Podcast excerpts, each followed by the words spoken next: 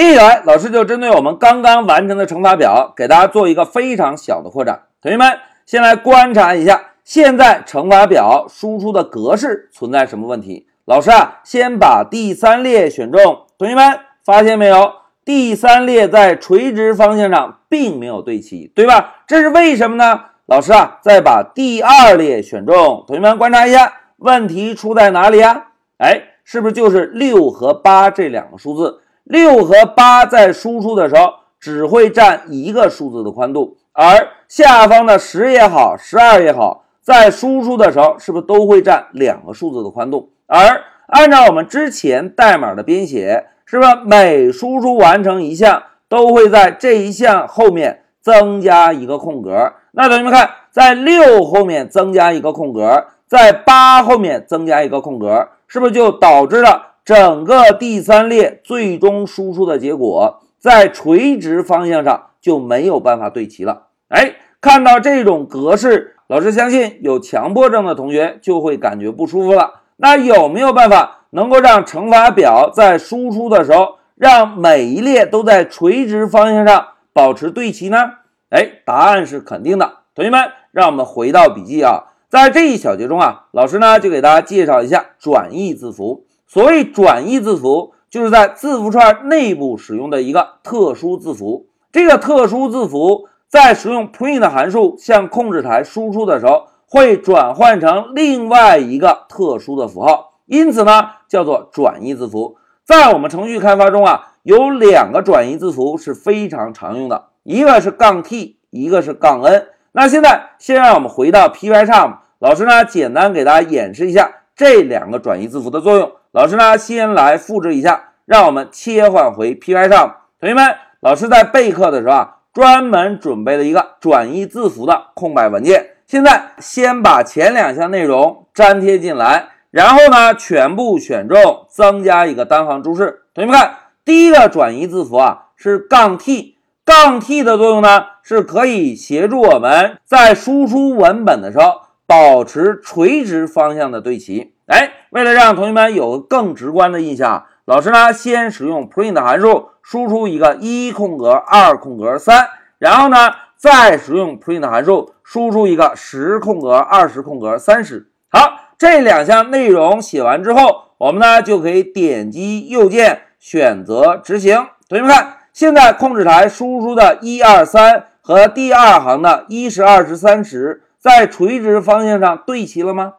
并没有，对吧？那现在让我们尝试一下，用杠 t 这个转移字符能达到什么效果？同学们看啊，老师把第一个空格选中，输入一个杠 t，然后把第二个空格选中，改成杠 t，紧接着依次类推，把每个空格都改成杠 t。好，现在代码调整完了，我们再来 Shift F10 走。哎，同学们看。这一次输出是不是就能够保证每一列都能够在垂直方向对齐了？而之前我们乘法表存在什么样的问题啊？是不是就是垂直方向上没有办法对齐，对吧？来，同学们，老师啊，选中这里找到九九乘法表这个文件，然后点击运行。大家看，现在运行的效果是不是第三列没有办法在垂直方向对齐，对吧？那如果想要对齐呢？我们只需要把之前这个 print 函数后面 and 中使用的空格改成杠 t 就可以解决了。来，让我们验证一下，走。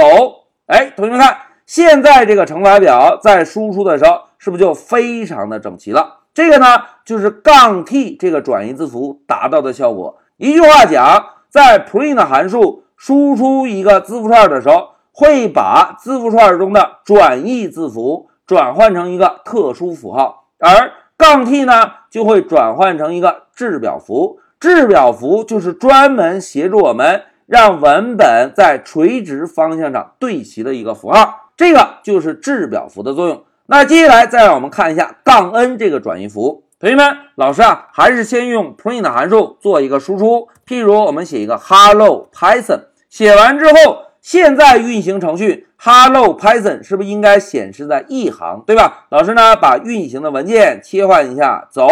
哎，大家看 Hello Python 写在一行。那如果我们在 Hello 这里增加一个杠 n 呢？哎，现在再让我们运行走，大家看，Hello Python 显示在两行，并且 Python 前面是有一个空格的哦，因为我们这个字符串中是不是杠 n 后面有一个空格？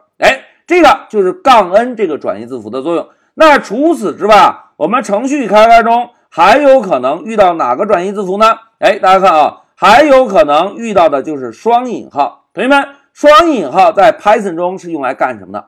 是不是用来定义字符串的，对吧？那现在再让我们回到 p y 上，老师呢写一个 print，然后写一个 hello hello。假设现在我们希望在两个 hello 之间输出一个双引号，应该怎么做呢？老师啊，就写一个双引号。同学们，现在代码怎么样？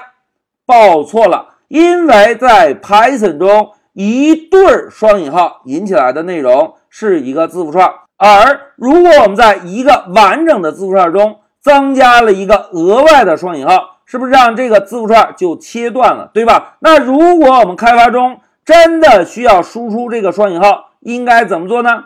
哎，同学们都很机智，老师老师转译一下就可以。转译怎么做呢？加一个反斜线。同学们看，现在代码又没有问题了，对吧？来，我们继续执行。大家看，hello hello 中间有一个。动人的双引号，哎，这个就是转译字符的作用。老师呢，在上面再增加一个注释啊，一个反斜线，一个双引号，可以在控制台输出双引号，哎，这个就是转义字符的作用。同学们，让我们回到笔记啊，在这一小节中，老师啊就给大家介绍了一个跟字符串相关的知识点，叫做转义字符。所谓转义字符，就是一个特殊的符号。在使用 print 函数输出带转义字符的字符串时，会在控制台中把转义字符转换成另外一个符号。在这一小节中，老师给大家演示了三个转义字符。第一个转移字符杠 t，专门呢就是用来在没有表格的情况下，保证多行文字在垂直方向上对齐的一个符号。而杠 n 这个转移字符呢？就可以在控制台中输出一个换行符。除此之外，老师呢还给大家重点介绍了一个双引号的转译，因为在 Python 中一对双引号是用来定义一个完整字符串的。